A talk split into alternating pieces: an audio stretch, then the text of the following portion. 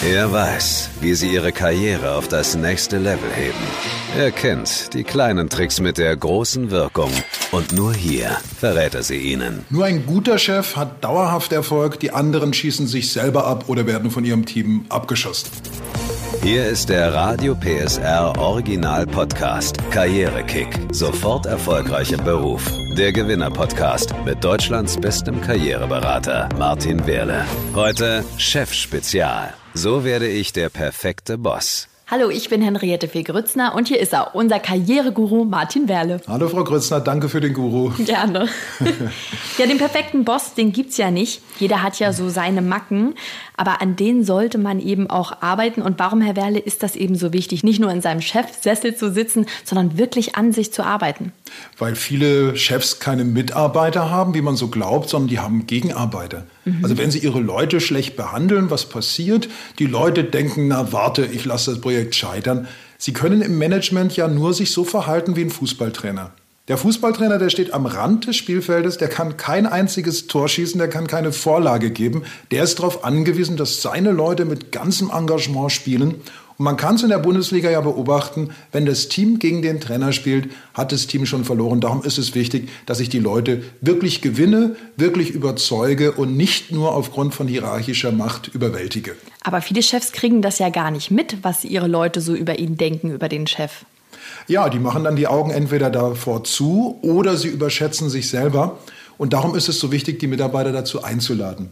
Wir haben in Deutschland leider das Problem, dass der kritische Mitarbeiter, der sich meldet und sagt, äh, ein Termin ist in Gefahr oder etwas klappt nicht oder die Kunden sind unzufrieden, der wird oft so ein bisschen als Miesmacher hingestellt. Ich finde, das sind ganz wichtige Leute mhm. und ich würde als Chef immer die Ohren weit aufsperren und ich würde auch aktiv mal die Frage stellen, was kann ich im Umgang mit Ihnen noch besser machen? Wo sehen Sie noch ein Verbesserungspotenzial in unserem Projekt? Ich würde immer wieder die Leute einladen, sich kritisch zu äußern und ich würde mir auch sagen, wenn jemand sich kritisch äußert, ist es ein Beweis des Vertrauens, das er mir entgegenbringt. Wir träumen jetzt einfach mal. Wie sieht der perfekte Chef aus? Oder nein, nicht wie sieht er aus oder was hat er für Eigenschaften? Besser so. also muss ich auch ein bisschen mitträumen. Ich kenne ja ein paar von dieser Spezies. Und gute Chefs, die sind in erster Linie Menschenfreunde. Also wer Chef wird und kein Menschenfreund ist, der hat sich schon mal fürchterlich vertan.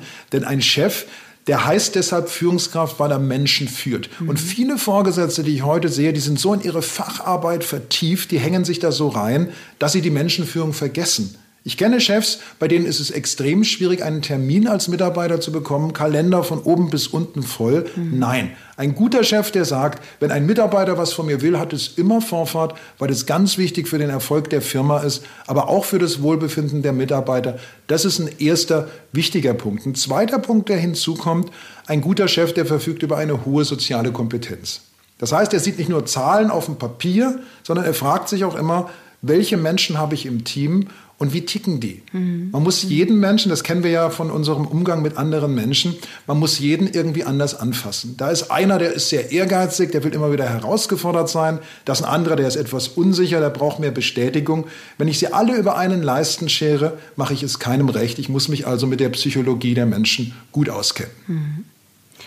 Selbstkritik ist ja sehr schwierig. Wie kriege ich denn raus, ähm, ob ich alles richtig mache? Ich schaue mir mal an, wie die Ergebnisse sind. Das ist was ganz Wichtiges. Mhm. Also Mitarbeiter zum Beispiel, die werden ja viel öfter krank, mhm. die werden viel öfter sagen, ich kriege ein Projekt nicht gestemmt, wenn sie sich unwohl fühlen in meiner Gegenwart. Ich achte mal darauf, was passiert, wenn ich mich in der Kantine an den Tisch setze, wo meine Mitarbeiter sitzen. Machen die nur eine gute Miene zum bösen Spiel oder bin ich da wirklich willkommen? Sehen die mich gerne da sitzen? Und ich kann natürlich auch Feedback-Instrumente nutzen. Das heißt, ich lade die Mitarbeiter mal ein, mir eine anonyme Rückmeldung zu geben, mhm. sowohl positiv als auch negativ dass ich ein ganz klares Bild habe, wie sehen die mich. Und je öfter ich mit ihnen spreche, je öfter ich sie einlade, Feedbacks zu geben, desto eher weiß ich, woran ich bin. Wertschätzung ist ja ein wichtiges Stichwort und das ist ja nicht nur mehr Geld, sondern was können auch Möglichkeiten sein, um wertzuschätzen? Ja, etwas, was Chefs oftmals nicht so gerne tun, nämlich Menschen zu loben. Mhm. Und zwar nicht zu loben, um sie zu manipulieren. Also Lob immer dann, wenn dann eine Riesenherausforderung auf dem Tisch krachend landet, sondern loben auch mal so in einer Alltagssituation. Sagen, ich finde wirklich, Sie haben die und die Arbeit aus dem und dem Grund richtig gut gemacht. Loben ist allerdings eine Kunst. Wollte ich gerade fragen, wie lobt man denn richtig? Ja, also was man falsch machen kann, vielleicht mal vorweg. Ich lobe jemanden für etwas, was er selbst gar nicht gut findet, was selbst gar nicht als außerordentlich wahrgenommen wird. Und das Zweite ist ein allgemeines Lob. Ich schütte einfach so Lob mit der Gießkanne, hast du gut gemacht.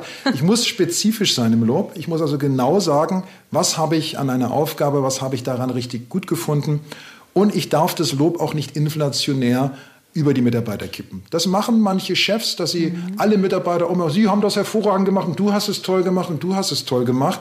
Und dann merkt man irgendwann, das Lob ist nichts mehr wert. Also Lob sollte einen gewissen Seltenheitswert haben, aber ein Lob sollte auch uneigennützig vom Chef kommen und man sollte als Chef sich auch bewusst machen, das Lob ist nicht Munition für die nächste Gehaltsverhandlung. Deshalb meiden es nämlich viele, die denken, wenn ich sie zu viel lobe, dann werden sie übermütig. Mhm. Sondern das ist etwas, was für die Blume des Wassers ist, ist für den Menschen auch die Anerkennung. Es muss gar kein Lob sein, es ist Anerkennung gefällt mir als Wort eigentlich besser, mhm. weil es etwas neutraler ist. Manchmal werde ich ja ganz unverhofft Chef, ja, plötzlich, zack, bin ich ganz oben.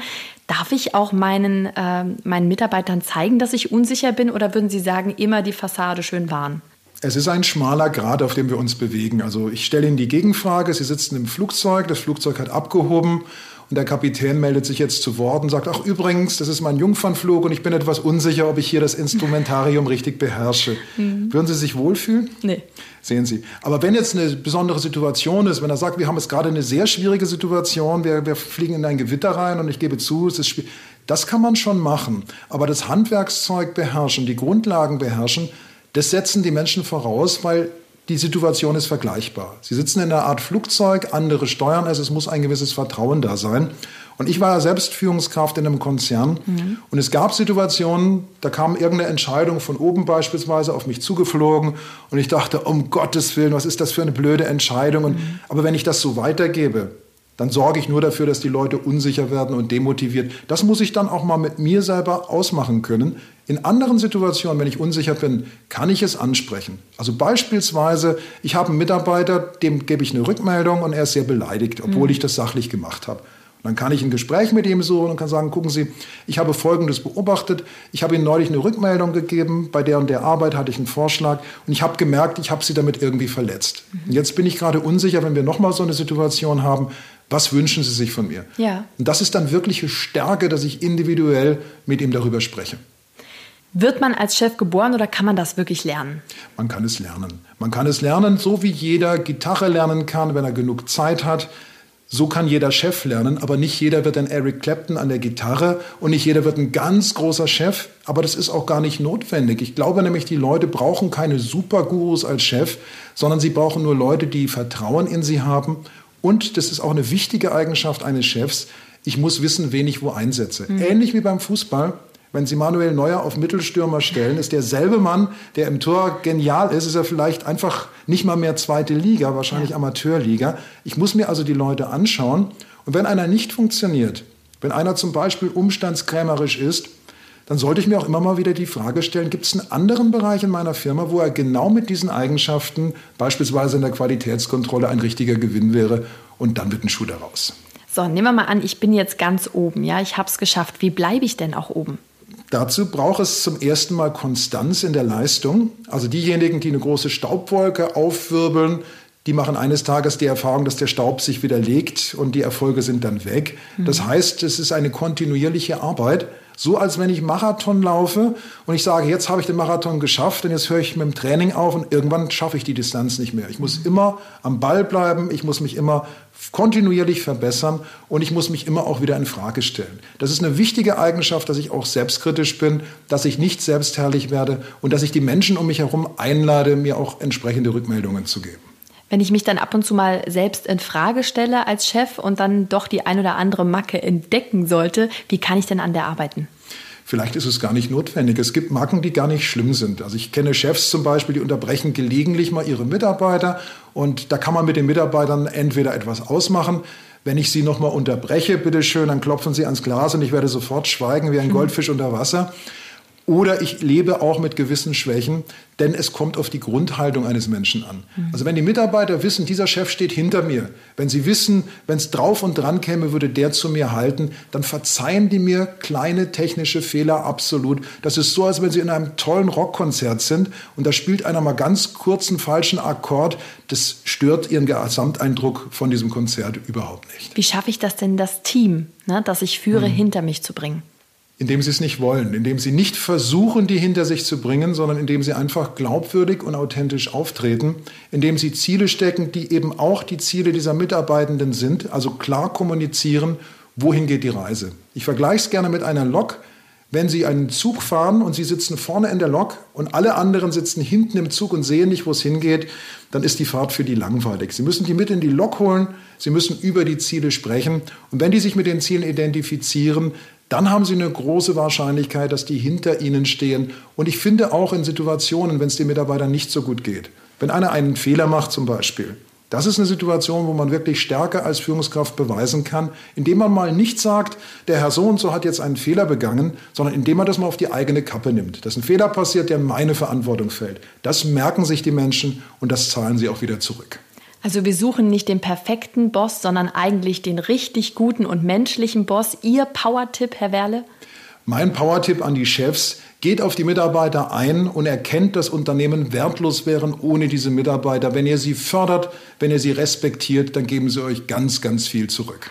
Außerdem bei Karrierekick sofort erfolgreich im Beruf wenn Frauen sich auf ihre typischen Stärken besinnen, können sie die Männer nicht nur einholen, sondern sogar überholen. Der Gewinner-Podcast mit Deutschlands bestem Karriereberater Martin Wehrle. Alle Folgen gibt's exklusiv in der Mehr PSR-App und auf radiopsr.de.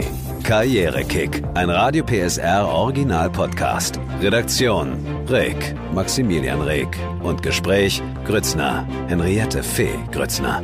Eine Produktion von Regiocast, deutsches Radiounternehmen.